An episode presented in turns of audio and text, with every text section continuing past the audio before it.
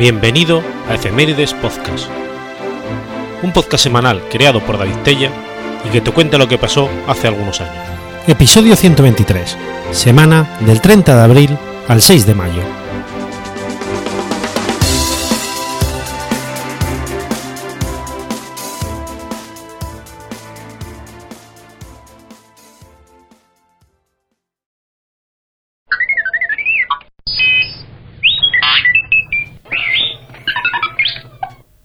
30 de abril de 1938. Aparece por primera vez Bugs Bunny. Bugs Bunny es un personaje de dibujos animados que aparece en las series de los Looney Tunes y Merry Melodies producidas por Leon Schlesinger para la Warner Bros. En el año 2002 fue nombrado por TV Gate como el dibujo animado más grande de todos los tiempos, compartiendo este gran honor con Mickey Mouse. En la actualidad, Bugs Bunny es utilizado como un emblema o mascota de la compañía Warner Bros. Fue creado oficialmente por Tex Avery y ganador de un Oscar. Su diseño original fue basado en un conejo llamado Happy Rabbit y desarrollado por diversos caricaturistas como Wayne Hardaway, Bob Clampett y Robert Mackinson, además de Chuck, de Chuck Jones y Fritz Frelinger. Según Mel Black, su actor de voz original, su acento combina partes iguales los dialectos del Bronx y de Brooklyn. El afán de Bugs Bunny por las zanahorias es debido, según medios de comunicación estadounidenses, a que su creador amaba este elemento pero producía intolerancia digestiva con importantes flatulencias. Algunos historiadores de la animación creen que Bugs Bunny podría haber sido influido por un personaje anterior de Disney llamado Max Harry. Max diseñado por Charlie Thorson, apareció en Silly Symphonies en el corto The Tortoise and the Hare, dirigido por Wilfred Jackson. La historia estaba basada en la fábula de Sopo y situaba a Max contra la tortuga Toby. Ganó un Oscar al mejor cortometraje animado en 1934. Max reapareció en la secuencia Toby Tortoise Return y en el cortometraje de Mickey Mouse el equipo de polo de Mickey. Sin embargo, la única conexión directa entre Max y Bugs es Charlie Thorson. Fue también responsable del diseño de Happy Rabbit en Hare Hum Scary Hum. Bugs apareció más tarde en otras historias similares con una tortuga de por medio. Bugs finalmente desarrolló una personalidad distinta, a menudo bromeando sin importar lo grave que fuera el peligro o lo próximo que estuviera, lo cual deriva directamente de Groucho Marx una de las populares frases de Bugs, por supuesto, ya te habrás dado cuenta de que significa guerra, fue originalmente dicha por Groucho en Sopa de Ganso. Tiene una persona muy burlona que desafía la autoridad de las personas, ya sea de un guarda de parques o de un policía. Happy Rabbit, prototipo de Bugs Bunny, apareció por primera vez en el corto Porky's Hare Hunt, el 30 de abril de 1938. Estaba codirigido por Carl Dalton y Ben Hardaway. Tenía un tema muy similar al de Porky's Duck Hunt, dirigido por Tex Avery y presentando al Pato Lucas. Siguiendo la estela de este, el corto mostraba a Porky como un cazador contra una locada presa más interesada en lococer a su perseguidor que en escapar. En lugar de un pato negro, en esta ocasión era un conejo blanco. Mel Blanc dijo al conejo, dio al, al conejo la voz y la risa que más tarde le daría al pájaro loco. En esta ocasión, ya cito la frase de Groucho en Sopa de Ganso, de por supuesto que sepas que esto significa guerra. La segunda aparición de Happy Rabbit fue en Preso Chang Home, dirigido por Chuck Jones, donde actuaba de mascota del mago Sam Fu. Cuando dos perros entran en la casa de su ausente amo buscando el refugio del perrero local, el conejo empieza a acosarlos, aunque al final es derrotado por el mayor de los dos perros. Su tercer papel fue en otro corto del 39, Hare Hum, Scare Hum, dirigido por Dalton Hardaway. En un ajo con seis modelos de un conejo dibujados por Charles Thompson había escrito Bugs Bunny, el conejo de Bugs. En este corto, el conejo se mostró por primera vez de color gris y no blanco, siendo este un rediseño hecho por Thorson, el dibujante que también desarrolló Elmer Gruñón. Este es el primer papel en el que el conejo cantó, y el primero también en que, se vistió de mujer para seducir a su oponente. Después de este corto, fue llamado Bugs por los animadores de Termit Terrorist, en honor a Ben Bugs Hardaway. Bugs o Bugsy servía perfectamente para el personaje, pues informalmente se usaba como palabra para loco. Bugs Bunny apareció propiamente dicho en A Wild Heart, dirigido por Tess Avery y lanzada el 27 de julio de 1940. En este corto, emerge por primera vez de su madriguera para preguntarle al viejo cazador Elmer Gruñón ¿Qué de nuevo, viejo? Siendo la primera vez, además, en que ambos personajes coincidían. Se considera este el momento en que el personaje estaba plenamente desarrollado, dejando atrás al prototipo. El historiador de la animación, Joe Anderson, cuenta a A Wild Heart como el primer corto oficial de Bugs Bunny. También aquí tiene lugar el primer uso por parte de Mel Black de la voz que luego se convertiría en la estándar para el personaje. Bugs reaparece en la obra de Chuck Jones, Elmer Pet Rabbit, dando a conocer a la audiencia el nombre de Bugs Bunny, que hasta ahora solo estaba en uso entre los empleados de Guitarras. Fue el primer corto que contó con el máximo presupuesto disponible. Pronto se convertiría en el personaje más sobresaliente y popular de la compañía, tanto durante como después de la Segunda Guerra Mundial.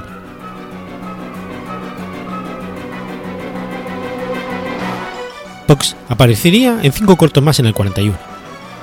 Tortoise Beth Hare, Dex Avery, siendo la primera aparición de Cecil Turtle, Haiwana Rabbit Hunt, el primero de los cortos de Bugs dirigido por Fritz Freder, Oldest Rabbit Stew, de Tex Avery y de Henry Hare, el último de los cortos de Bugs en que Avery trabajó antes de ser despedido y su marcha a la Meltron Gondin Mayer. En Wabbit Trouble, el megruñón fue hecho más rechoncho, un breve intento de hacer que el personaje se pareciera a su actor de voz, el cómico Arthur K. Bryan. En el 42, Bugs Bunny ya era la estrella de la serie Merry Melodies, que originalmente solo pretendía mostrar a los personajes una única vez. Bugs Bunny Guest the Void también marcó un ligero cambio de aspecto, haciendo que sus dientes sobresalgan menos y que su cabeza sea más redondeada. Responsable de esto fue Robert Mackinson, un animador bajo la dirección de Campbell.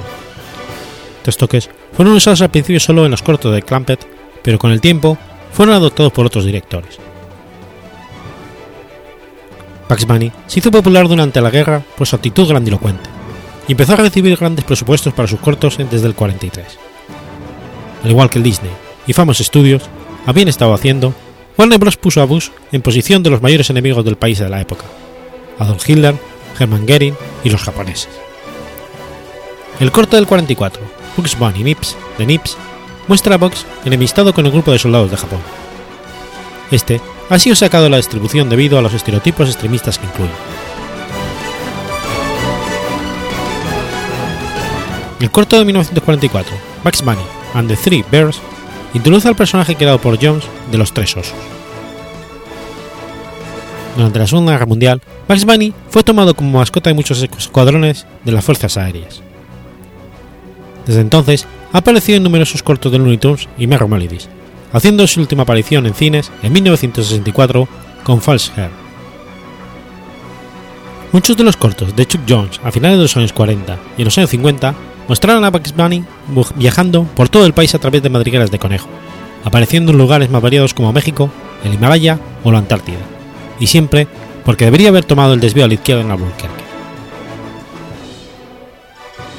Hizo algunas apariciones especiales en programas de televisión de los años 90, de, en Teeny Town Adventures como el director de la Universidad Acme y mentor de Babs and Buster Bunny, y haría alguna que otra interpretación ocasional como invitado o simples cameos en otras series derivadas, como Tasmania, Animaniacs o Hysteria.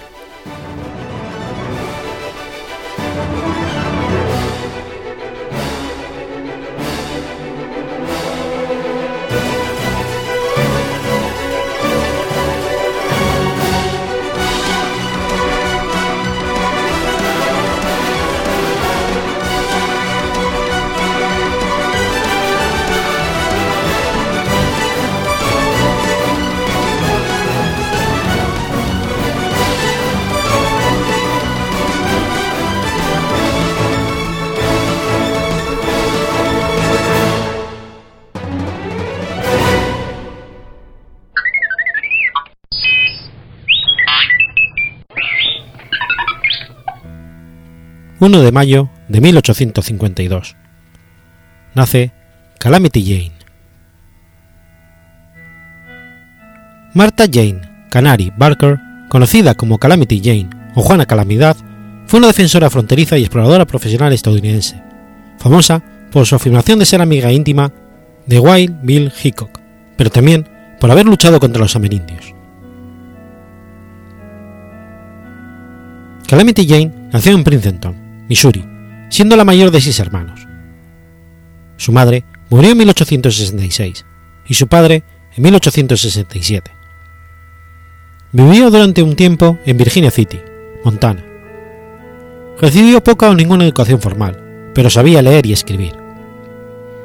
En 1868, con 16 años, asumió el papel de cabeza de su familia y se trasladó con ella a Fort Bridger, Wyoming. Más tarde se trasladó a Piedmont, Wyoming. Allí se, estableció con sus hermanos, esforzándose en encontrar un hogar que les diera la bienvenida.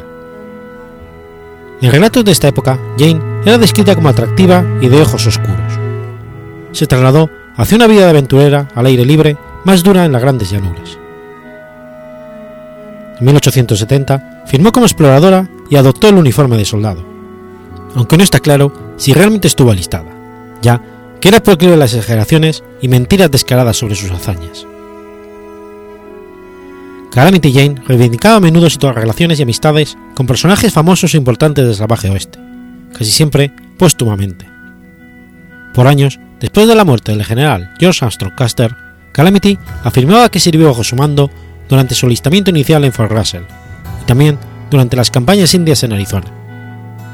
Sin embargo, no existen registros que demuestren que Custer fue asignado alguna vez a Fort Russell y no tomó parte activa de las campañas de Indias de Arizona, pues se le asignó someter las llanuras indias. Es más probable que sirviera a las órdenes de general George Crook en Fort Fetterman, Wyoming. Esta sería la primera de sus falsas reivindicaciones. Calamity afirmó haber servido en una campaña en la que el general Custer estuvo involucrado, tras la primavera de 1872.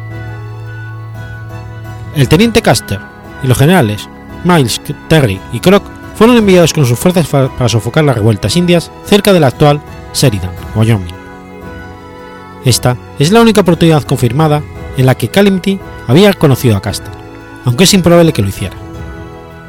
Tras esta campaña, en 1874, el destacamento de Calamity fue enviado a Fort Custer, donde permanecería hasta la primavera siguiente. Durante esta campaña y otras en las que participaría Custer y Crook, nunca estuvo asignado el mando de Custer. Estuvo implicado en varias campañas de los largos conflictos militares con los amerindios. Una historia contada por ella atribuye la adopción de su apodo Calamity Jane en 1832 por rescatar a su superior, el capitán Egan, de una emboscada cerca de Sheridan, en una zona llamada entonces Coast Creek. Sin embargo, incluso entonces, no todo el mundo aceptaba su versión, y en otras historias se decía que ganó su apodo como resultado de los avisos que daba a los hombres acerca de que ofenderla era exponerse a la calamidad. Calamity Jane acompañó a la expedición Newton Jane a Black Hills en 1875, junto con California Joe y Valentine McGulliby. Una historia verificada sobre ella es que en 1875 su destacamento fue destinado al río Bighorn, bajo el mando del general Crook. Llevando partes importantes, Calamity cruzó a nado el río Plate y viajó 90 millas a toda velocidad, empapada y con frío, para entregarlos. Debido a ella, cayó muy enferma. Tras recuperarse, a las pocas semanas, cabalgó hasta Fort Laramie, y más tarde, en julio de 1876, se unió a una caravana que se dirigía al norte, donde encontró por primera vez con Bill Hickok, en contra de sus afirmaciones posteriores. En 1876, Calamity Jane se estableció en la zona de Datewood, Dakota del Sur, en las montañas Black Hills, donde trabajó ocasionalmente como prostituta para Madame Dora Dufran y posteriormente como cocinera y lavandera. Allí trabó amistad con Bill Hickok y Charlie Hitter, habiendo viajado con ellos hasta Deadwood en la caravana del último. Calamity adoraba enormemente a Hickok y estaba obsesionada con su personalidad y vida. Tras el asesinato de Hickok el 2 de agosto de 1876, Calamity afirmó que había contraído matrimonio con él y que era el padre de su hijo, de quien decía había nacido el 25 de septiembre de 1873 y a quien más tarde dio en adopción. No hay registros que prueben que tuvo un hijo, y toda su relación con Hickok puede haber sido una mentira. Durante el periodo en que su supuesto hijo nació, Calamity estuvo trabajando como exploradora para el ejército, y Hickok de gira por el este de los Estados Unidos con Buffalo Bill. En el momento de su muerte, Hickok acaba de casarse con Ex Lake Taylor, de Cheyenne. Sin embargo, el 7 de septiembre de 1941, el Departamento de Bienestar Público estadounidense concedió una ayuda por vejez a Jan Hickok Buchanan Macaulay, quien afirmaba ser descendiente legal de Martha Jane Canary y James Butler Hickok, tras haber presentado evidencia de que Calamity Jane y Bill Will se habían casado en Benson Landing el 25 de septiembre de 1873, documentación que estaba escrita en una Biblia y presumiblemente firmada por dos reverendos y numerosos testigos.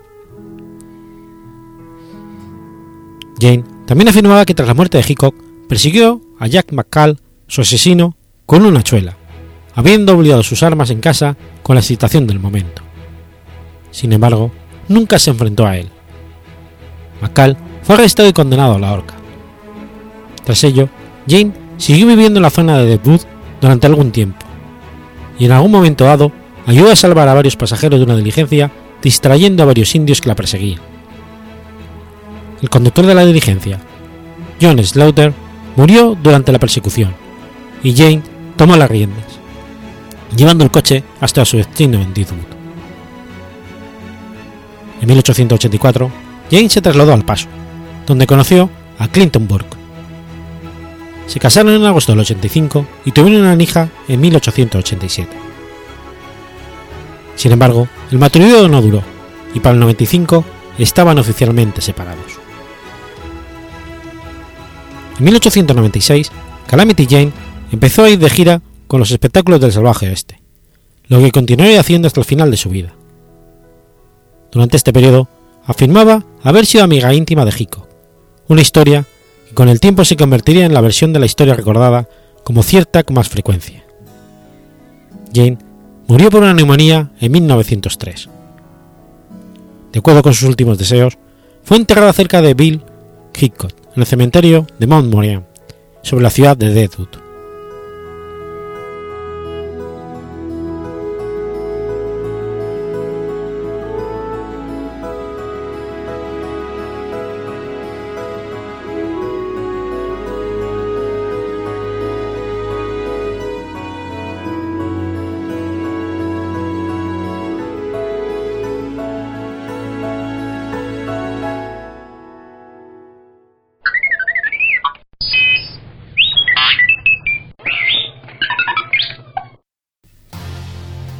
2 de mayo de 1929. Muere José María Rubio. San José María Rubio Peralta es un santo jesuita español, canonizado por Juan Pablo II y calificado de apóstol de Madrid por el arzobispo de Madrid e hijo y Garay.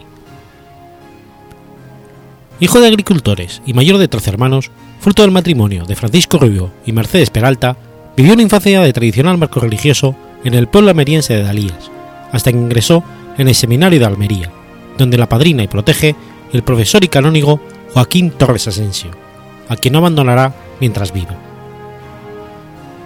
Por de su mentor a la capital, estudia quinto de teología en Madrid, donde obtiene la licenciatura.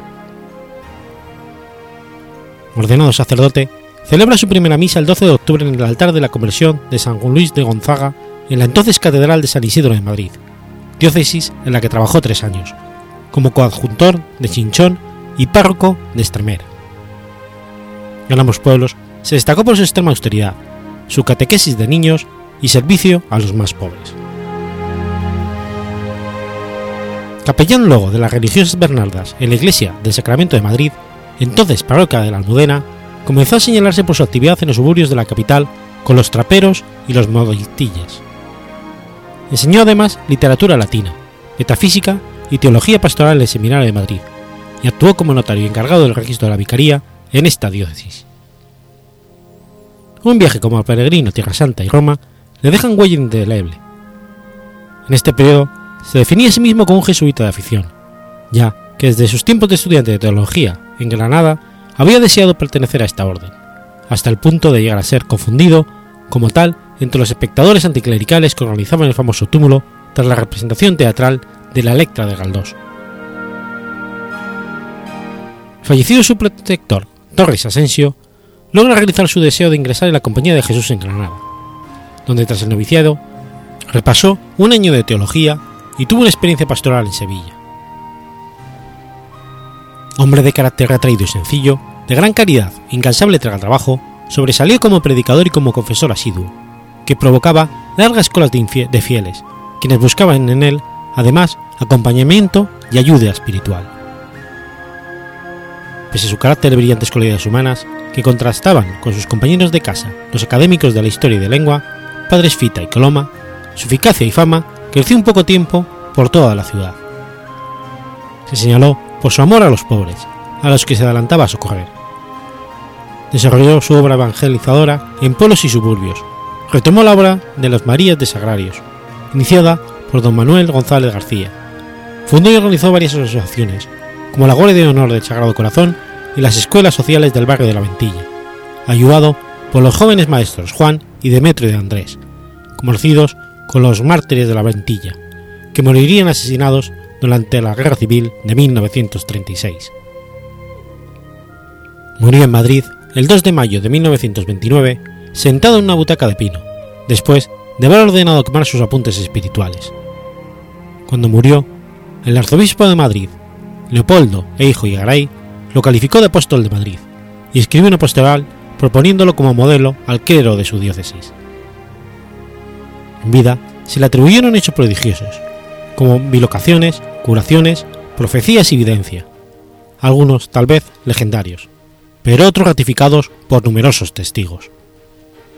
Sin embargo, lo que domina su recuerdo es el testimonio de su ejemplo y su palabra junto al mensaje de que la santidad está al alcance de todos por el sencillo camino de entregar a la voluntad de Dios. Su máxima preferida era hacer lo que Dios quiere y querer lo que Dios hace beatificado por Juan Pablo II en Roma el 6 de octubre de 1985 y canonizado en Madrid por el mismo pontífice el 4 de mayo del 2003, sus restos son venerados en la iglesia de San Francisco de Borja y del Sagrado Corazón de la Compañía de Jesús en Madrid. El hecho extraordinario, considerado como milagro para la congregación, para la causa de los santos, en orden de su canonización, fue la curación de un cáncer del pulmón del jesuita madrileño José Luis Gómez Montano.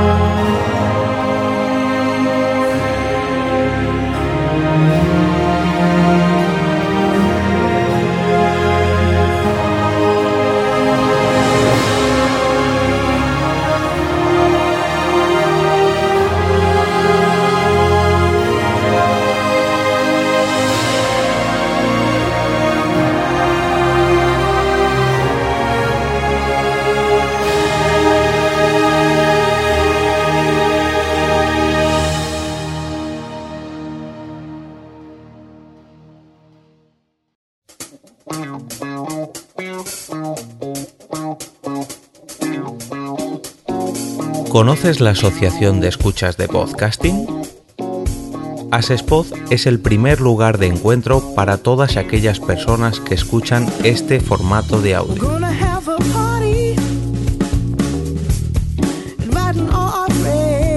Compartimos, comentamos y escuchamos una gran cantidad de podcasts, pero seguro que no los conocemos todos. Nos falta este que estás escuchando ahora mismo.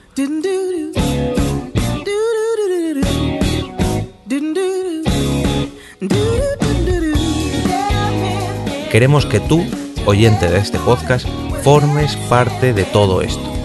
Asociate gratis en nuestra web, asespod.org. Búscanos en las redes sociales, Twitter, Facebook y Google ⁇ Recuerda, asespod.org.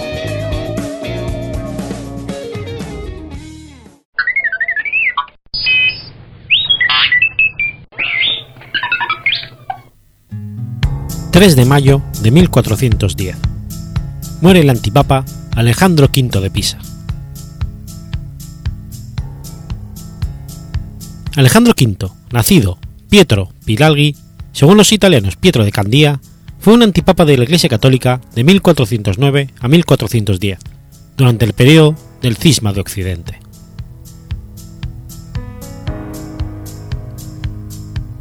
Pietro Pilarghi nació, según el dato más común, en Neópolis, Creta, cuando la isla pertenecía a la República de Venecia.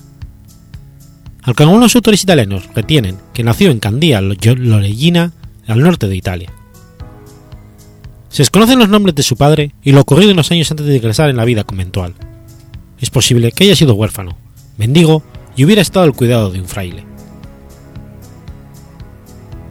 Tras ingresar en la orden franciscana, realizó estudios en las universidades de Oxford y la Universidad de París.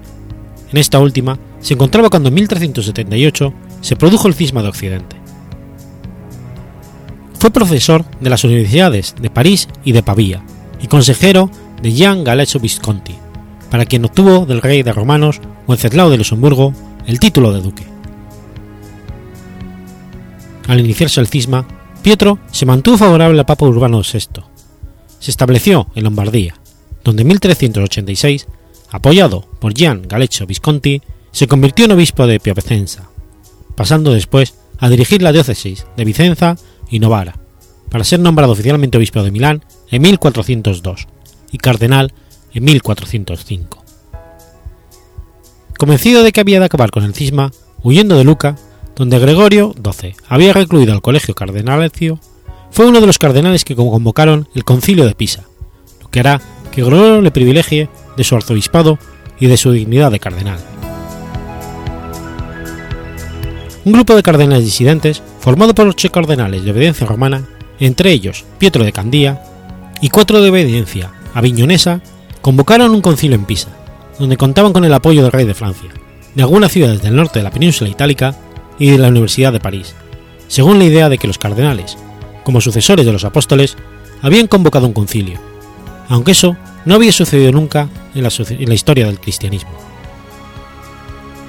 El concilio comenzó el 25 de marzo de 1409, al que se sumarían luego nueve cardenales más, alcanzando un total de 24. En la primera sesión fueron llamados a comparecer ante el concilio los dos papas, Gregorio XII y Benedicto XIII, pero estos no se presentaron. Fueron depuestos el 5 de junio como herejes y cismáticos, basándose en las teorías de Pietro de Algi y de Jan Gerson, según las cuales el poder concedido por Cristo a Pedro lo comparte con toda la Iglesia. Inmediatamente depuestos los papas por el concilio de Pisa, el 26 de junio de 1409, los cardenales se reunieron en cónclave y eligieron como nuevo pontífice a Pietro de Candía, quien tomó el nombre de Alejandro V, obteniendo la obediencia de gran parte de la cristiandad, a pesar de que la legitimidad de la convocatoria del concilio era dudosa, ya que no todos los cardenales y teólogos estaban convencidos de que la autoridad de un concilio pudiese deponer a un papa en cualquier situación. Alejandro V se convirtió en el tercer papa que pretendía gobernar los destinos de la Iglesia. En concilio, en vez de ser la solución al problema, agravó el cisma de Occidente.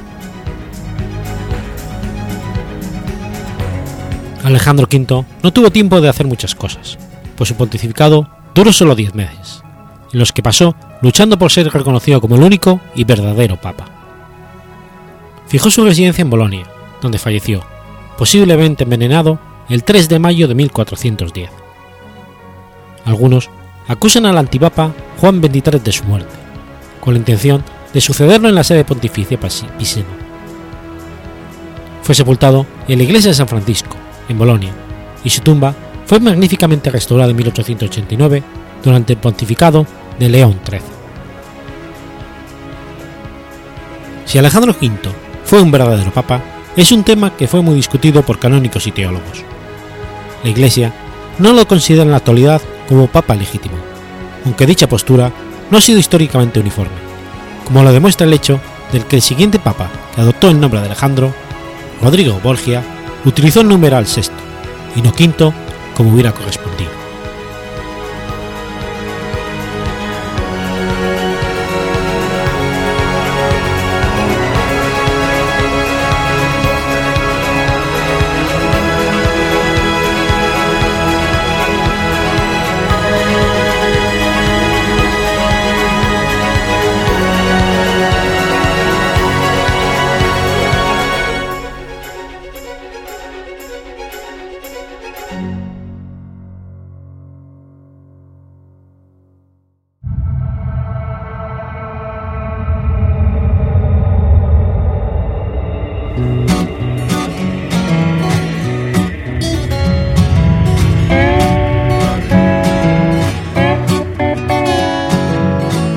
¿Sabías que existe una asociación donde damos voz a los podcasts?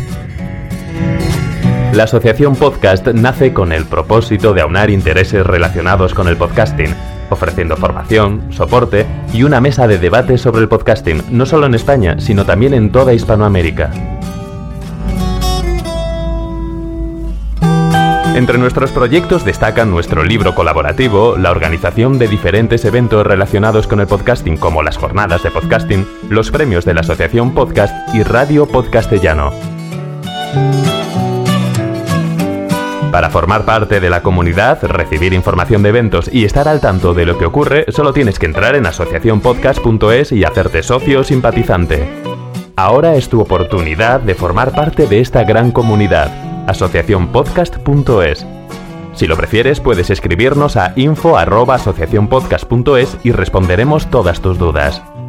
También puedes seguirnos en Twitter con el usuario AsociaPodcast. Ya seas podcaster u oyente, súbete al podcasting.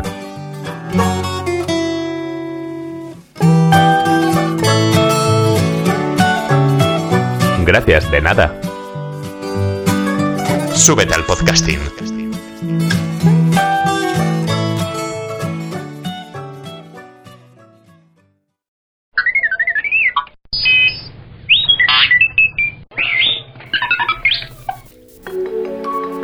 ...4 de mayo de 2015... ...muere Jesús Hermida. Jesús Hermida Pineda fue un periodista español, entre cuyos méritos se encontraba el de haber sido corresponsal de televisión española en Nueva York. Hijo de una familia de pescadores, huérfano de padre, desaparecido en la mar, cursó estudios en la Escuela Oficial de Periodismo y en la Facultad de Filosofía y Letras de Madrid.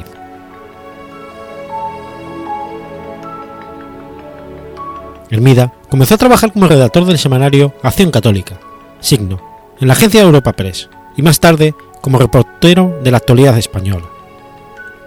En el 67, cuando ocupaba el cargo de redactor jefe del diario Informaciones, accedió definitivamente a Televisión Española.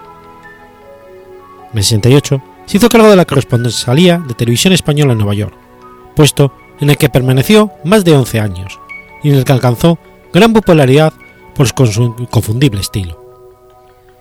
Al año siguiente, hizo la retransmisión de la llegada del hombre a la luna para la radiotelevisión española. Durante el decenio de 1970, realizó comentarios semanales para el noticiario 24 horas de la empresa mexicana Televisa, conducido por Jacobo Zabuldowski, uno de los iconos de la televisión mexicana. Hermida se despedía con la frase Buenas noches y la paz. En 1978 regresó a España y vuelve a la televisión como director, presentador y entrevistador en espacios como el programa de entrevistas de cerca, el informativo Crónica 3 y el espacio de debate Tu Turno, entre otros. Hombre polifacético, durante la temporada comenzó también en la radio, pero la ley de incompatibilidades lo obligó a elegir entre ambos medios, y después de muchas dudas optó por la radio, con programas como La Hora Cero, Radio 80 Serie Oro o Viva la Gente. En 1987 volvió a Televisión Española y obtuvo el premio Víctor de la Serna concedido por la Asociación de la Prensa de Madrid. La reaparición en la cadena pública fue con El Espacio por la Mañana, que consagró su popularidad. Se trataba de un programa de cuatro horas de duración, con diferentes sesiones y contenidos, que supuso la relación de profesionales veteranos en los medios de comunicación como María Teresa Campos y Javier Basilio, así como una auténtica cantera de promesas luego convertidas en estrellas televisivas. Nieves Herrero, Consuelo Berlanga, Irma Soriano, Miriam Díaz Aroca y Patricia Vico. Todas ellas conocidas en esta etapa como las chicas de Hermida. En 1990, tras haber dirigido el, telediario nocturno, hizo sus últimas aportaciones en Radio Televisión Española y estableció la fecha final de sus funciones de esa cadena para 1991. A partir de ese momento, comenzó una nueva etapa de su vida profesional en las cadenas privadas. En mayo de 1992 fue nombrado director de Antena 3 Televisión, cadena a la que estuvo vinculado prácticamente desde su nacimiento hasta octubre del 2003. Durante ese tiempo, presentó desde espacios de entretenimiento, como el programa de Hermida, hasta tertulias políticas y de actualidad, como La Noche de Hermida, con Hermida y compañía, La Hora H, Sin Límites y Los Comunes. En octubre de 2004 se incorporó a Castilla-La Mancha Televisión para presentar la segunda edición de las noticias. En 2006 volvió a Televisión Española para presentar el programa La imagen de tu vida y un año después condujo La tele de tu vida, variante del anterior. El 20 de julio de 2009 se emitió el especial de Radio Televisión Española Regreso a la Luna, en el que Hermida celebraba el 40 aniversario de la retransmisión del primer alunizaje. Hermida fue el fundador y primer presidente de la Academia de las Ciencias y las Artes de Televisión de España en España. En noviembre de 2005, el Consejo de la Academia de Televisión le concedió el Premio Toda una Vida, en reconocimiento a su brillante trayectoria profesional. En noviembre de 2012, fue galardonado con el Premio Nacional de Televisión por su profunda trayectoria profesional como periodista, creador y conductor de programas televisivos. Jesús Hermida falleció en Madrid el 4 de mayo de 2015, a los 77 años, a causa de un infarto cerebral, según confirmó su familia a la Asociación de Prensa de Televisión.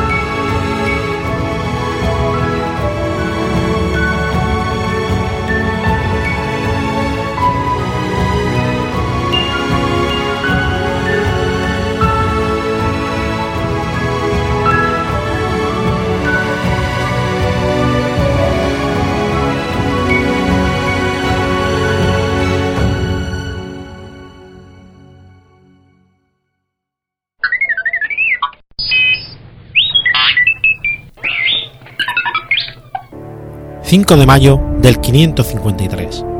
Comienza el segundo, el segundo concilio de Constantinopla.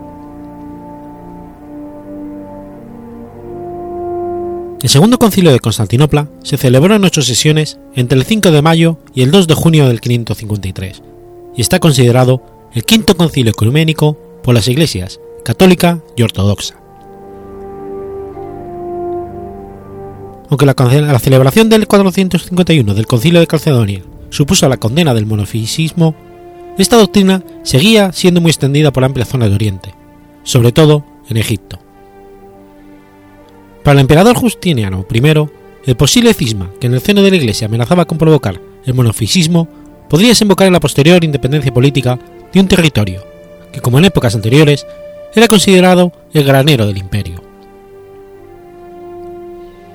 Justiniano trató por tanto de atraerse a los monofisistas mediante la publicación, en el 543, de un edicto conocido como los Tres Capítulos, por el que se condenaba los escritos de tres obispos nestorianos, Teodoro de Mopsesicia, Teodoroteo de Cirio e Ibas de Edesa, que habían logrado en el citado concilio de Calcedonia la, que no, la no condenación del nestorianismo. El Papa Vigilio rechazó sin embargo esta condena, por lo que el emperador lo reclamó para que acudiera a Constantinopla con el objeto de lograr una solución, logrando que el 11 de abril del 548 firmara el, Indicatum, un manifiesto en el que aprobaba la condena recogida en los tres capítulos. Esta aprobación papel produjo un fuerte rechazo en Occidente que llevó a Vigilio a acordar con Justiniano la celebración de un concilio ecuménico y que hasta el mismo no se tomaran medidas unilaterales. Justiniano rompió el acuerdo mediante la publicación, en el 551, del decreto Homología Tres Pisteos, en el que se reafirmaba en la condena de los tres capítulos. Vigilio manifestó su protesta retirándose de la iglesia de Santa Eufenia, la sede donde se había celebrado el concilio de Calcedonia, y amenazando con la excomunión a quienes apoyasen la condena de los tres capítulos. Justiniano, comprendiendo que si mantenía su postura provocaría una ruptura en la unidad de la Iglesia, cedió convocando el concilio que habría de celebrarse en Constantinopla. La sede fijada no fue del agrado de Vigilio, ya que supondría una mayoría de asistentes de origen oriental, con lo que su postura quedaría en minoría, por lo que se negó a ostentar la presidencia del mismo. Será el recién elegido patriarca de Constantinopla, Eutiquio, quien presidiría el concilio, cuando fue inaugurado el 5 de mayo del 553, con la asistencia de 168 obispos, de los que solo 11 pertenecían a las diócesis occidentales, y con la presencia del propio emperador. El decreto conciliar se articula en dos partes muy diferentes.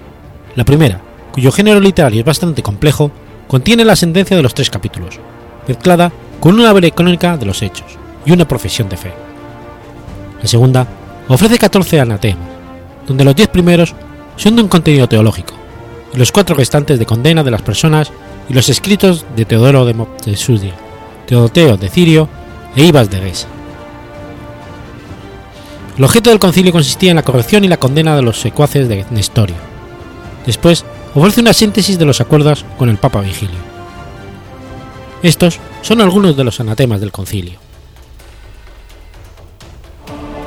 Si alguno no confiesa que hay dos nacimientos de Dios Verbo, uno del Padre, antes de los siglos, sin tiempo e incorporalmente, otro en los últimos días, cuando Él mismo bajó de los cielos y se encarnó en la Santa Gloriosa Madre de Dios y siempre Virgen María, y nació de ella, ese tal sea anatema. Si alguno dice que uno es el Verbo de Dios, que hizo milagros, y otro el Cristo que padeció, o dice que Dios Verbo está con el Cristo que nació de mujer, o que está en él como uno en otro, o no es uno solo, o el mismo Señor nuestro Jesucristo, el Verbo de Dios se encarnó y se hizo hombre, y que de uno mismo son tanto los milagros como los sufrimientos a que voluntariamente se sometió en la carne, ese tal sea anatema.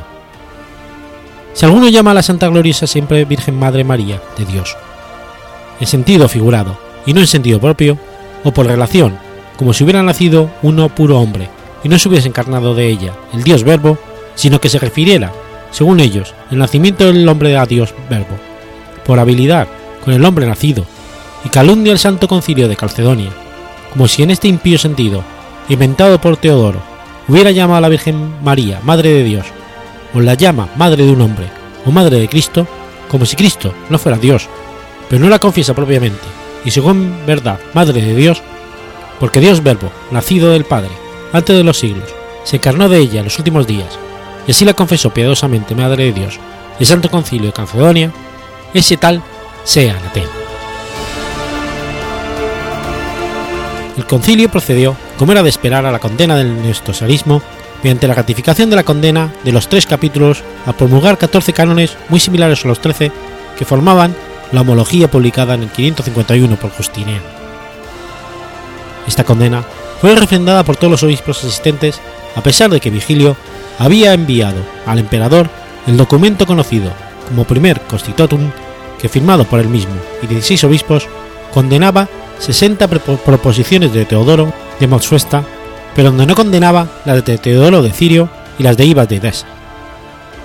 Justiniano reaccionó ordenando el destierro del Papa si éste no aceptaba íntegramente las decisiones del concilio, porque Vigilio tuvo que presentarse personalmente en el concilio y retractarse emitiendo la segundo Constitutum.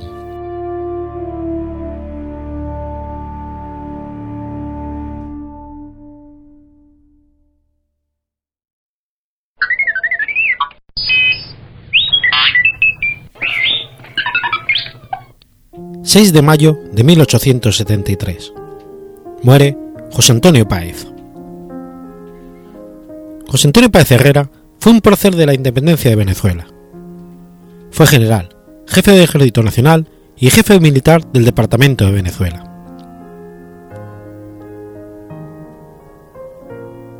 Nació en la población de Culpa, en el actual estado de Portuguesa, el 13 de junio de 1790. Venía de una familia de origen canario, pobre y numerosa. Fue hijo de Juan Victorio Páez y María Violante Herrera, natural de Cuara. Vivía en una casa modesta al lado del río de su pueblo natal. Se casa el 1 de julio de 1809 con Dominga Ortiz, dedicándose al comercio de ganado. Aprende el oficio del llanero y se convierte en un jinete experto en el manejo del lazo y la lanza. Entre 1810 y 1813 pertenece al escuadrón de caballería dirigido por Manuel Antonio Pulido para combatir contra el gobierno español. Trabaja para el gobernador realista de Barinas, Antonio Tircal y Pedrosa, y tras rechazar un ascenso a capitán, regresa a las fuerzas republicanas de Pulido. Avanza a la ciudad de Barinas, que había sido abandonada por los españoles como resultado de la campaña admirable de Simón Bolívar. Entre enero y abril de 1819, Páez libró la campaña de Apure, junto a Simón Bolívar, contra las tropas de Pablo Morillo, que habían invadido el Apure. En esa campaña, Páez libró los combates de Cuarajal, Cañafistola, Trapiche de las Gamarras y las Cocuzas. El 2 de abril de 1819 se produjo la batalla de las Queseras, del Medio. Los ejércitos de Bolívar y Morillo se encontraron frente a frente divididos por el río Arauca. Páez decidió atacar por sorpresa a Morillo y cruzar el río con unos 150 lanceros dirigiéndose al campamento de Morillo a provocarlo en una batalla. Este destaca su caballería al mando de Narciso López, unos mil jinetes en total, para que destruyan a Páez. Páez emprendió la retirada teniendo en mente emplear una de sus estrategias favoritas, y que tantas veces le había dado resultados, que era la de simular retirada y luego volver caras al enemigo para enfrentarlo en un mejor terreno.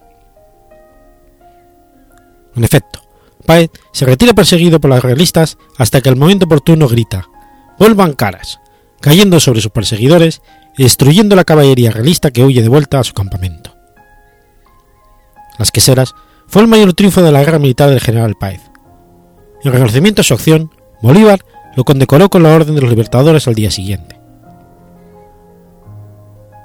Finalizada la campaña de Apure, con la retirada de Morillo a la localidad de Calabozo, Bolívar inicia la campaña libertadora de Nueva Granada y a Páez le corresponden funciones de seguridad y reserva estratégica, vigilar los movimientos de Morillo y cortar en conjunción con el ejército de Oriente un posible ataque de Morillo a las fuerzas de Bolívar.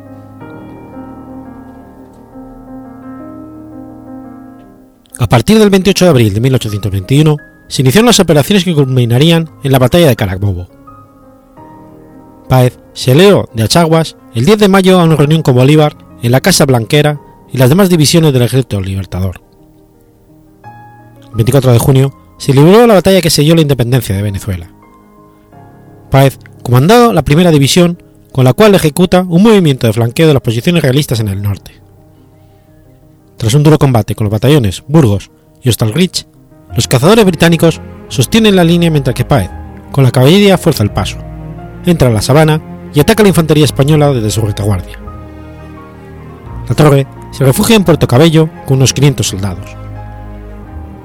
Bolívar asciende a Páez con el mismo campo de batalla general en jefe del ejército colombiano. En esta batalla, los españoles perdieron el 75% de su tropa. Los supervivientes se refugiaron en el castillo de Puerto Cabello, el cual fue el último reducto de los españoles en territorio venezolano hasta que fueron expulsados de allí por Páez en 1823. Poco después de la batalla de Carabobo, Bolívar nombró a Páez comandante general del distrito militar que incluye las provincias de Caracas, Barquisimeto, Barinas y Apure. Páez salió de Valencia a los llanos de Calabozo para acabar con un levantamiento realista instigado por Francisco Tomás Morales, que se había refugiado en Puerto Cabello con los restos del ejército realista. Ese mismo año, tras haber sofocado la rebelión, la rebelión Páez volvió a Valencia desde donde vigiló el sitio de Puerto Cabello. Debido a una epidemia que azotó a su ejército causando muchas bajas, Páez vuelve con su tropa a Valencia a principios de 1822. El 11 de agosto derrota a Morales en la batalla de Naguanana, cerca de la población homónima, tras haber salido desde Puerto Cabello con fin de tomar Valencia. Poco después, Morales sale con una flotilla con destino a Guajira para tratar de invadir Venezuela por el occidente, pero es derrotado en la batalla naval del lago de Maracaibo el 24 de julio de 1823. Páez estrecha el sitio de Puerto Cabello y el 7 de noviembre toma por asalto las últimas posiciones realistas en la ciudad. En 1825 se vivió un estado de emergencia en Venezuela por la actividad de algunas guerrillas realistas y la posibilidad de una invasión española desde Cuba. Estos hechos motivaron a que el gobierno declamara una, una conscripción militar. Páez cumplió la orden de reclutamiento, pero algunos excesos de los reclutadores y la enemistad de la mancomunidad de Caracas con él le traen una acusación de la municipalidad del gobierno central de Bogotá por atropellos. Páez fue destituido de su puesto de comandante general del Departamento de Venezuela y llamado a Bogotá para enfrentar un juicio. Inicialmente dispuesto a refutar los cargos, Páez cambia de idea tras el pronunciamiento favorable de Valencia, donde desconocen al nuevo comandante general Juan Escalona e instan a Páez a permanecer en el mando. El movimiento conocido como la Cosiata se extendió por buena parte del departamento y estuvo cerca de estallar en guerra civil hasta que el Libertador, que vino desde Perú, se entrevista con Páez el 1 de enero de 1827 y decreta un indulto a todos los implicados y lo nombra jefe civil y militar de Venezuela. Páez salió fortalecido del movimiento, restituido como comandante general del departamento y visto como el hombre que podía enfrentar la política forjada desde Bogotá por Francisco de Pauli y Santander. Los años que siguen por fin del movimiento de la Cosiata ven intensificarse los sentimientos separatistas con Páez como jefe máximo de los que deseaban la secesión. A finales de 1829, una asamblea reunida en el convento de San Francisco de Caracas desconoció la autoridad de Bolívar y del gobierno colombiano, y entrega el poder a Páez, que en un oficio dirigido a Bolívar lo insta a aceptar la separación de Venezuela. José Antonio Páez, que venía ejerciendo las funciones de jefe civil militar del Departamento de Venezuela desde 1822, cargo que le fue confirmado por la Municipalidad de Valencia el 30 de diciembre del 26 y ratificado por Libertador en el mismo año, se alzó contra la autoridad de Simón Bolívar y estableció el 27 de diciembre de 1829, a la edad de 39 años, un gobierno provisional al constituirse en jefe de la administración y al mismo tiempo expidió un decreto donde convocaba a la elección de los diputados para un Congreso Constituyente que se reuniría en la ciudad de Valencia el día 30 de abril de 1830. Por falta del número legal de diputados, ya que solo asistieron 33 de los 48 elegidos, la instalación del Congreso Constituyente de Venezuela se efectuó el 6 de mayo de 1830 en la ciudad de Valencia, y el mismo día los congresistas decidieron que hasta que se resolviese otra cosa, el general José Antonio Páez continuara en el desempeño de las funciones del Poder Ejecutivo. El Congreso Constituyente de Venezuela sancionó el 22 de septiembre de 1830 la constitución que debía regir la nueva República de Venezuela, la cual entró en vigencia el mismo mes. El primer Congreso Constitucional de la República de Venezuela se instaló en la ciudad de Valencia el 18 de marzo de 1831 y el 24 del mismo mes fueron examinados en el Senado los registros eleccionarios y se practicó el escrutinio legal para elegir al presidente de la República. Como era de esperar, para el primer periodo constitucional de cuatro años, resultó electo presidente de la República el general José Antonio Páez, quien obtuvo 136 votos de los 158 electores que sufragaron. Al día siguiente se practicó la votación para elegir el primer vicepresidente de la República, y como ninguno de los candidatos obtuvo mayoría legal, fue perfeccionada la elección y resultó designado por dos años el licenciado Diego Bautista Urbaneja. Para las elecciones presidenciales del periodo 35-39, el presidente Páez apoyó al general Carlos Soublete. El 28 de enero del 33 se reunió el Congreso Constitucional y se votó para elegir al vicepresidente de la República para el periodo 33-37. Como ninguno de los candidatos obtuvo las dos terceras partes de los votos elegidos requeridos por la ley, el Congreso realizó una nueva elección entre Soblete y Narváter, siendo electo este último vicepresidente de la República. El presidente Páez gobernó en una paz relativa durante un periodo y logró una leve recuperación de la economía devastada por la guerra.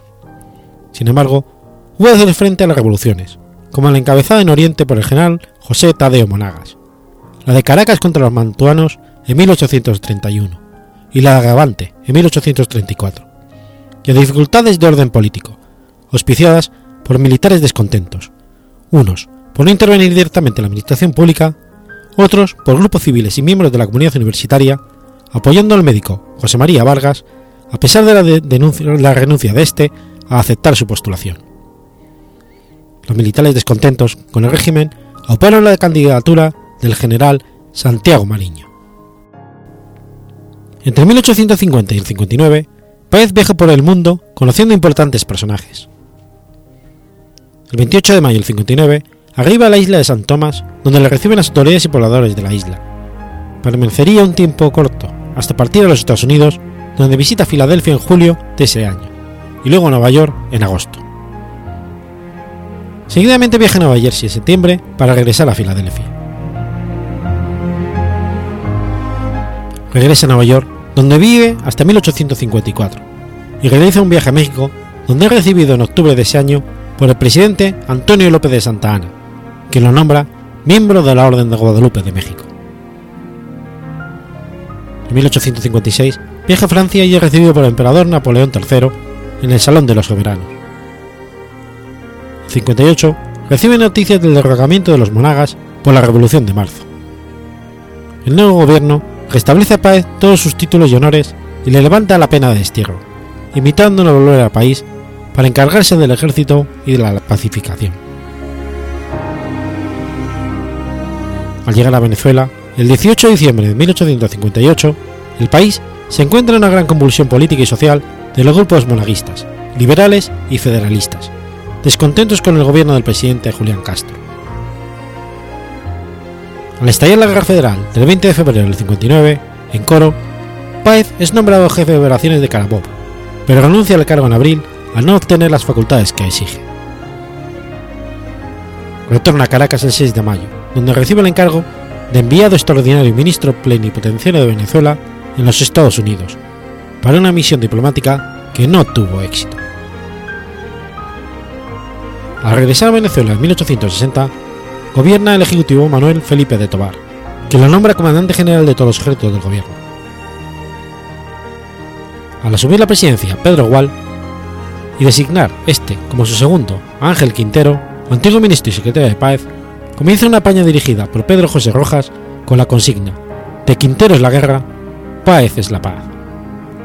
Como rechazo ante una posible sucesión de Quintero a la presidencia y en apoyo de que Páez asuma el poder. Las pugnas entre conservadores y civilistas y militaristas terminó con el derrocamiento y prisión de Gual por los militares y la proclamación de la dictadura de Páez el 10 de septiembre. Todo el año 1862 y parte del 63 conduce Páez la guerra contra los federalistas encabezados por Juan Cristóforo Falcón. Finalmente, se rinde con el Tratado de Coche, poniendo fin a las hostilidades en abril de 1863. Páez gobierna nominalmente en Caracas hasta mediados de junio, y el 13 de agosto sale de Venezuela por tercera y última vez, estableciendo su residencia de nuevo en Nueva York. General José Antonio Páez falleció en Nueva York el 6 de mayo de 1873, cuando contaba con 83 años de edad. Había muerto casi en la miseria, y en sus últimos años se le veía llevar una vieja ropa para ser remendada. Su cadáver fue embalsamado gratuitamente por el médico cubano Federico Galvez.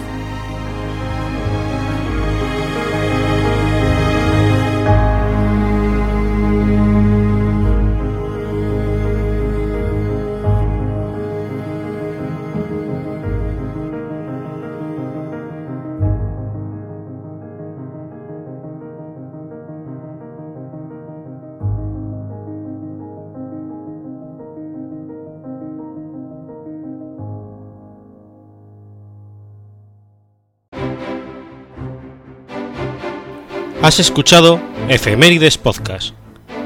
Si quieres ponerte en contacto conmigo, puedes hacerlo por Twitter a la cuenta arroba efemeridespod o mi cuenta personal, arroba telladavid, o por correo electrónico a la dirección efemeridespod.gmail.com.